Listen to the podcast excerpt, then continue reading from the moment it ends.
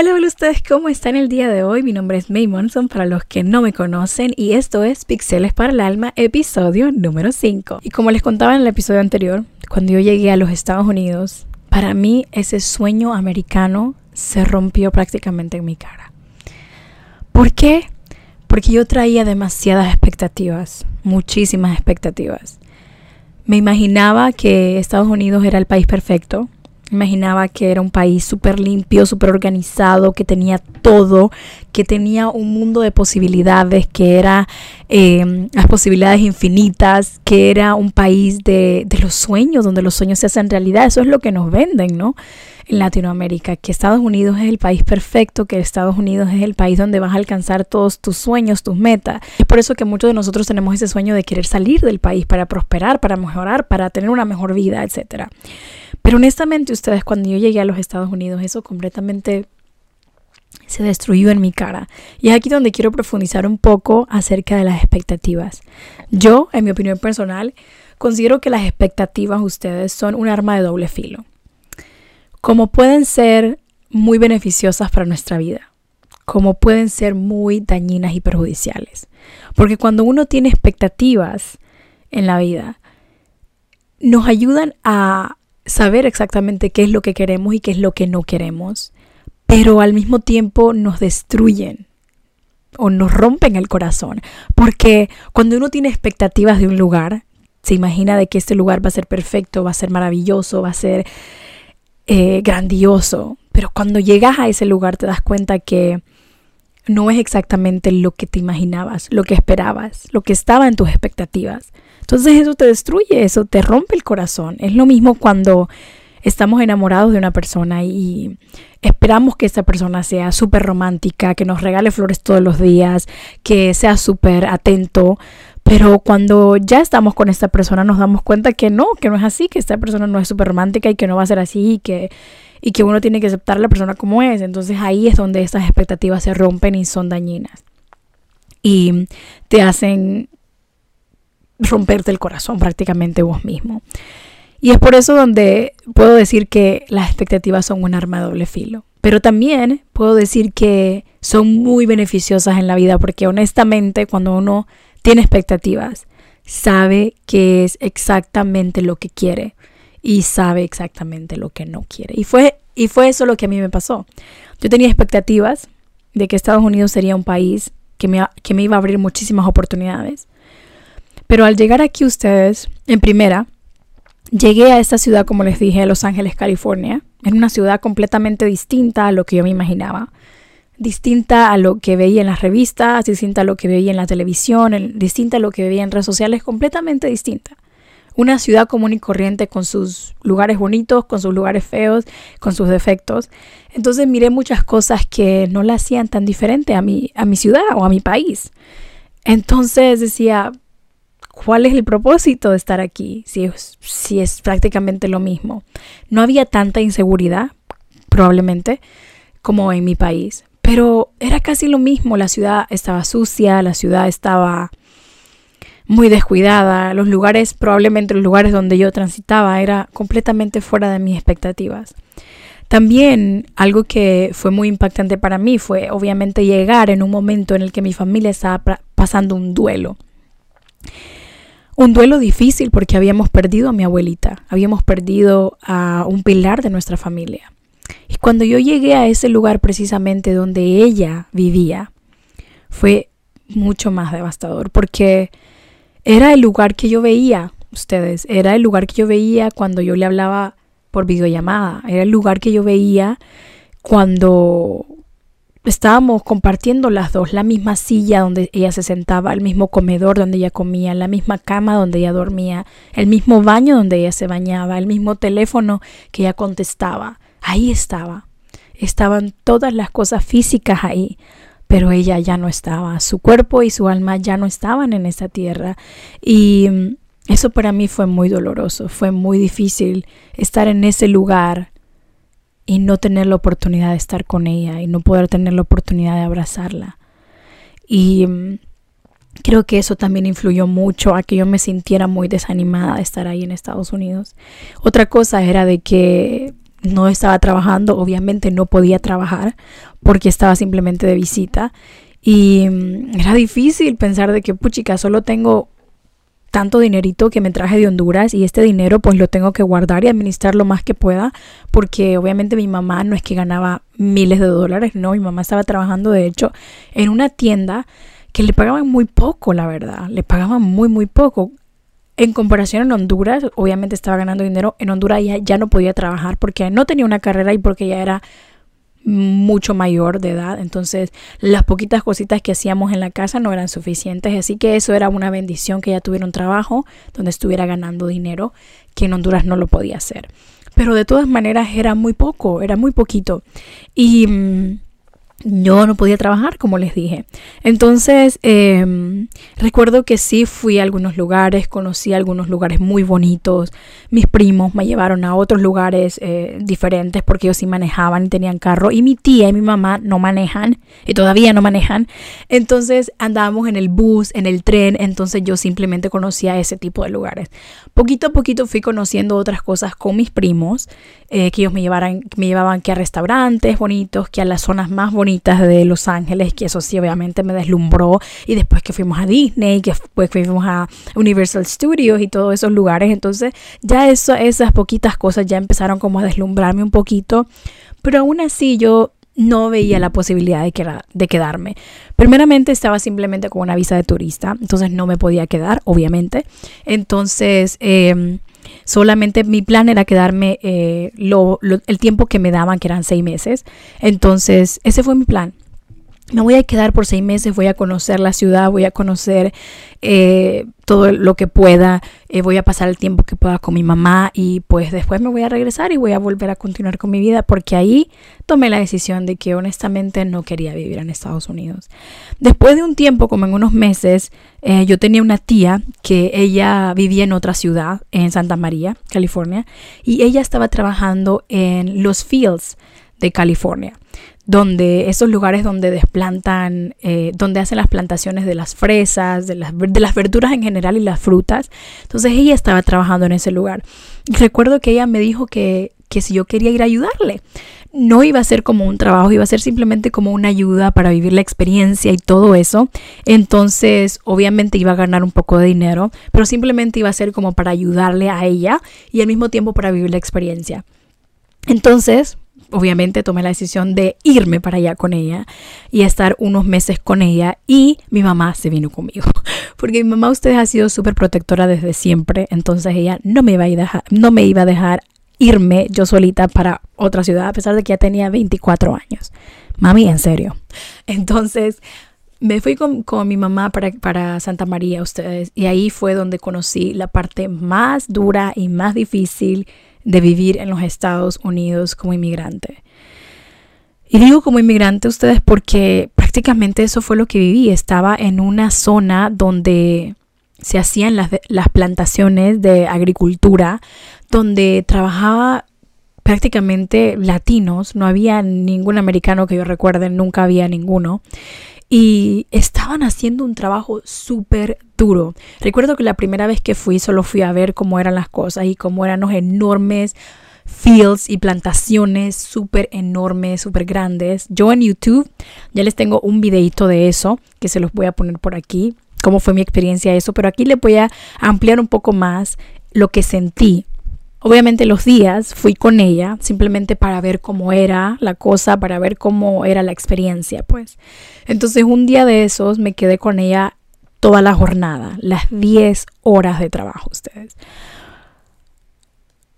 Créanme que fue lo más duro que he hecho en mi vida de trabajo, lo más duro, ustedes, porque eso era a las 4 de la mañana que uno se tenía que ir al, al fil y tenías que estar ahí parado en una cosa, en una, no sé cómo les dicen, en un tractor, recibiendo el producto y empacándolo a la velocidad de la luz. O sea, eso es increíblemente rápido. O sea, la gente va tirando eh, las cosas a la parrilla del, del, tractor y vos tenés que agarrar eso y meterlo a la caja lo más rápido que podás. Yo recuerdo haber visto a esas mujeres y yo decía, Dios mío, estas mujeres tienen un superpoder, porque ellas iban rápido, rápido, o sea, en segundos y ya tenían una caja empacada y la tiraban para atrás. Y yo, miércoles, yo aquí no voy a poder hacer nada porque yo no tengo esa habilidad. Era algo súper difícil, ¿verdad? Para mí, que nunca había hecho algo como eso. Pues lo hice ustedes y la primera vez fue bien difícil. Cuando yo llegué a la casa ese día, yo llevaba el cuerpo, el alma y la mente destruida. Destruida completamente, se lo puedo decir. Porque yo estaba como Dios, eso no es lo que yo quiero. O sea, en mi país yo tengo una oficina, yo estoy sentadito en un escritorio con aire acondicionado, recibiendo clientes y escribiendo en mi computadora o hablando por teléfono. ¿Qué rayos estoy haciendo aquí? ¿Qué, qué estoy haciendo aquí? Honestamente, no es algo que yo tengo visualizado para mi vida. El segundo día fue un poco peor porque ya fue el dolor mucho más fuerte. Me quedé ahí unos meses con ella, viví toda la experiencia con ella, muchas cosas que tengo que contar de esa experiencia, pero por ahora solo voy a poder contarles lo de encimita. Lo duro, lo difícil, lo sacrificado que es trabajar en estos lugares. Las personas realmente se rompen el lomo la madre trabajando ahí ustedes. Porque son trabajos muy difíciles, son trabajos muy dolorosos, muy sacrificados. Las personas que ya le agarran el ritmo, pues obviamente ellos ya tienen su, su práctica, pero aún así son trabajos súper quemados. Y hay gente que solo trabaja y trabaja y trabaja y trabaja y trabaja y trabaja y trabaja de lunes a sábado ustedes. Y solo pueden dormir el domingo y el lunes otra vez a trabajar y todo el dinero que, obtienen es para mandarlo a sus familias en los países donde está su familia. Muchas de estas personas están solas, muchas de estas personas se vienen solo a trabajar y, y, y, se vienen a trabajar para mandarles el dinerito a sus familias en sus países. Eso es súper doloroso, ustedes ver esa experiencia. Afortunadamente yo estaba con mi mamá, vivíamos con mi tío y mi tía eh, en, Vivíamos con mi tío y pues la esposa de mi tío en una traila donde solo habían tres cuartitos y nosotros dormíamos en uno, mi mami y yo juntas en un, en un, en un cuarto. Obviamente yo no tenía carro en ese entonces, ahí no tenía carro. Y mm, me iba con mi tía, mi mamá se iba con mi tío, o se iban, se iban juntos y, y pues mi tío le daba jalón. Y, y fue una experiencia muy dura mental, emocional y física, sobre todo física. Mis manitos sufrieron las consecuencias. Después de eso desarrollé el túnel carpiano. Y mm, después de eso, ustedes, mis manitos ya no funcionan de la misma forma que funcionaban antes de eso. Mis manos me duelen mucho si paso mucho tiempo con mi, con mi mouse o si hago mucho ejercicio o si estoy haciendo como un pastel o algo o decorando algo o pintando. Y a mí que me fascina pintar, ustedes no tienen idea cómo me fascina pintar, a mí me relaja muchísimo pintar.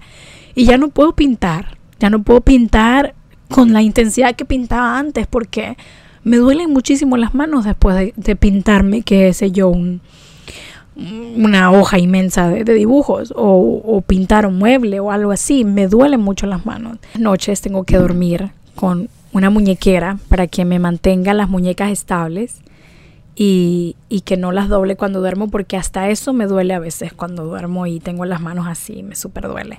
Entonces hasta se duermen, o sea, horrible. Entonces bueno, eso, eso fue lo que pasó cuando yo estaba trabajando ahí. Y pues cuando ya me regreso para Los Ángeles, obviamente tengo que decirles a mi mamá y a mi tía la desafortunada noticia de que me voy a regresar para mi país. Es algo que ya se veía venir, obviamente no me podía quedar, pero estaba la posibilidad, ustedes saben que siempre existe esa posibilidad. Pero afortunadamente mi mamá, cuando estaba eh, yo aquí en Estados Unidos, ella hizo la petición por mí de residencia, entonces yo me vine ya con esa petición. Pues pasó el tiempo ustedes y yo me regresé a mi país otra vez. Yo he estado de aquí para allá, de allá para acá, de sí que no, que sí que no. Pero así es la vida, ustedes, así es esto, así ha sido esto todo el tiempo. Entonces eh, me decido regresar otra vez a Honduras. Ya estando aquí ustedes, eh, obviamente lo mismo, ¿verdad? Me pongo a buscar trabajo. Afortunadamente tuve una super propuesta de trabajo. Ustedes tuve dos propuestas de trabajo en dos super lugares. Uno era en el aeropuerto Ramón Villa de Morales. Iba a trabajar para una aerolínea, ustedes. Lo que me fascinaba la idea porque ese trabajo iba a ser en las noches y eso me iba a dar la oportunidad de estudiar en las tardes o en las mañanas. Entonces esa idea de ese trabajo me súper fascinaba porque así yo iba a poder tener ese chance de poder estudiar. Y una de mis metas, súper mega metas, siempre ha sido graduarme de la universidad. Ustedes, ese es uno de mis sueños, es una de mis siguientes metas. Graduarme de la universidad y yo estar en mi foto con mi birrete. Créanme que sí, bueno, es algo que debería de poner en mi vision board y no lo he puesto todavía porque es algo que yo he anhelado con todo mi corazón, el poder terminar mi carrera. es algo que no he podido hacer, no la he podido terminar, pero para allá voy, para allá voy. Pues me regreso y tengo y entonces tengo esa propuesta de trabajo, pero también tengo otra propuesta de trabajo en una tienda de autorrepuestos donde me ofrecen un puesto de asistente de mercadeo y diseñadora gráfica, o sea, dos en uno. Me estaban pagando súper mega bien, o sea, muchísimo mejor que en el aeropuerto. Pero no me encantaba tanto la idea de trabajar ahí porque no me daba tanto tiempo para estudiar, porque era un trabajo de 7 a 5 de la tarde. Y era bien lejos de la universidad. Entonces ya era otra de volver a empezar, de que me iba a ir para la universidad, pagar 50 taxis y regresar para mi casa. Entonces era una opción que yo no quería tomar ustedes, ese trabajo. Así que recuerdo que me hicieron pruebas en los dos trabajos, obviamente, eh, para ver con, cuál de los dos calificaba. En ese momento mi mamá se había regresado, había llegado a Honduras porque mi hermana estaba a punto de tener a su segundo bebé. Entonces, mi mamá estaba aquí y ustedes saben cómo son las mamás y ya les dije antes, mi mamá es una mamá gallina, canguro y oso, de todas las mamás en una, súper mega protectora. Entonces ella no, que no quería que trabajara yo en ese trabajo porque era muy peligroso, porque era de noche, porque era entrar a mi colonia de noche, eso era muy peligroso. Eh, no quería que yo saliera de madrugada para ese trabajo, no quería que yo llegara de noche para ese trabajo. Entonces mi mamá me decía, no, no, no, ese trabajo no te conviene, no te conviene, no te conviene. Pero a mí sí me gustaba la idea de trabajar ahí, obviamente, ¿verdad? Entonces recuerdo que cuando me hicieron las pruebas para el otro trabajo, yo recuerdo que nos teníamos que entregar nuestro portafolio y obviamente entregué mi portafolio de diseñadora gráfica y recuerdo que nos ponen como un reto, algo así como diseñar una campaña. Y yo recuerdo que dije yo, bueno, aquí esta es mi oportunidad para, para, no, para que no me den ese trabajo. Me acuerdo que hice la campaña, la campaña era de algo de llantas, no sé qué. Y yo hice, ustedes recuerdo, que hice la campaña más ridícula que me pude imaginar. O sea, le puse, hice unas llantas, le puse unas alas. No, no, una cosa ridícula. Horrible, horrible, horrible, horrible de la leche. Se los prometo. Entonces yo dije, bueno, aquí no me van a contratar porque, o sea, van a decir, no, esta mujer está loca, ¿cómo se le ocurre hacer unas llantas con alas? O sea, no. Y para mi sorpresa, mi jefe estaba más loco que yo. y miró esa propuesta como algo súper genial, como súper creativo. Y me contrató. me ofrecieron el trabajo ahí y ella también. Entonces yo estaba como, elijo este elijo el otro, elijo este elijo el otro. Honestamente, ustedes, el trabajo que estaba aquí de diseñadora gráfica y de asistente de mercadeo era un trabajo muy prometedor. Era un trabajo con muchísimas, muchísimas cosas mucho más para mi carrera, para mi desarrollo profesional que el trabajo del aeropuerto. Así que tomé ese trabajo de, el, de diseño gráfico y fue la mejor decisión que he tomado en mi vida. Bueno, una de las mejores decisiones que he tomado en mi vida. Porque ese trabajo, ustedes, no solo me enseñó muchísimo, sino que me dejó una experiencia de vida enorme y conocí a una de las personas más maravillosas que he conocido en mi vida. Conocí a mi jefe.